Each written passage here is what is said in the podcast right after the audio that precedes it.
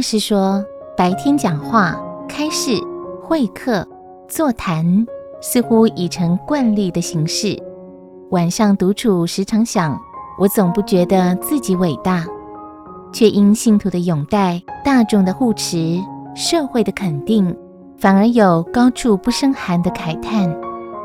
以前一直在心中想的都是佛教，为大众。但现在这一切因缘都已具足，反而觉得自己更空旷了，更落寞了。现在的感觉犹如陶渊明的《归去来辞》中：“云无心，已出岫；鸟倦飞而知返。”我好想静静地修行读书。